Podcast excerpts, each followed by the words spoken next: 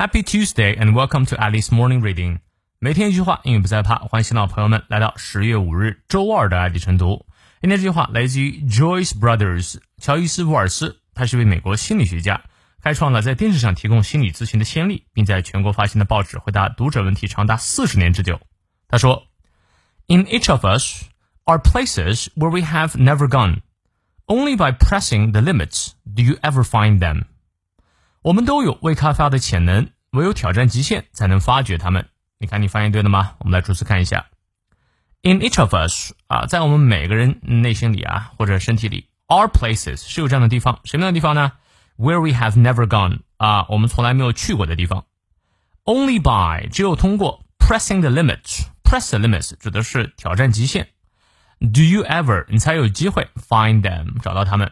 好。后面这句话呢是一个倒装句，表示强调。Only by doing something can we do something，或者 do we do something 啊？这个在写作当中经常出现。那我也会在晨读直播课里面详细讲解，记得一定要来。好，让我们来看一下其中的发音知识点。In each of us，each 长音念到位。In each of us are places，a 双音念到位，where we have never gone。Only by pressing，注意它的重音，the limits 短 it，do you ever find them？i 双音念到位。 好，从头到尾我们来过两遍。In each of us are places where we have never gone. Only by pressing the limits do you ever find them. 再来一遍。In each of us are places where we have never gone. Only by pressing the limits do you ever find them.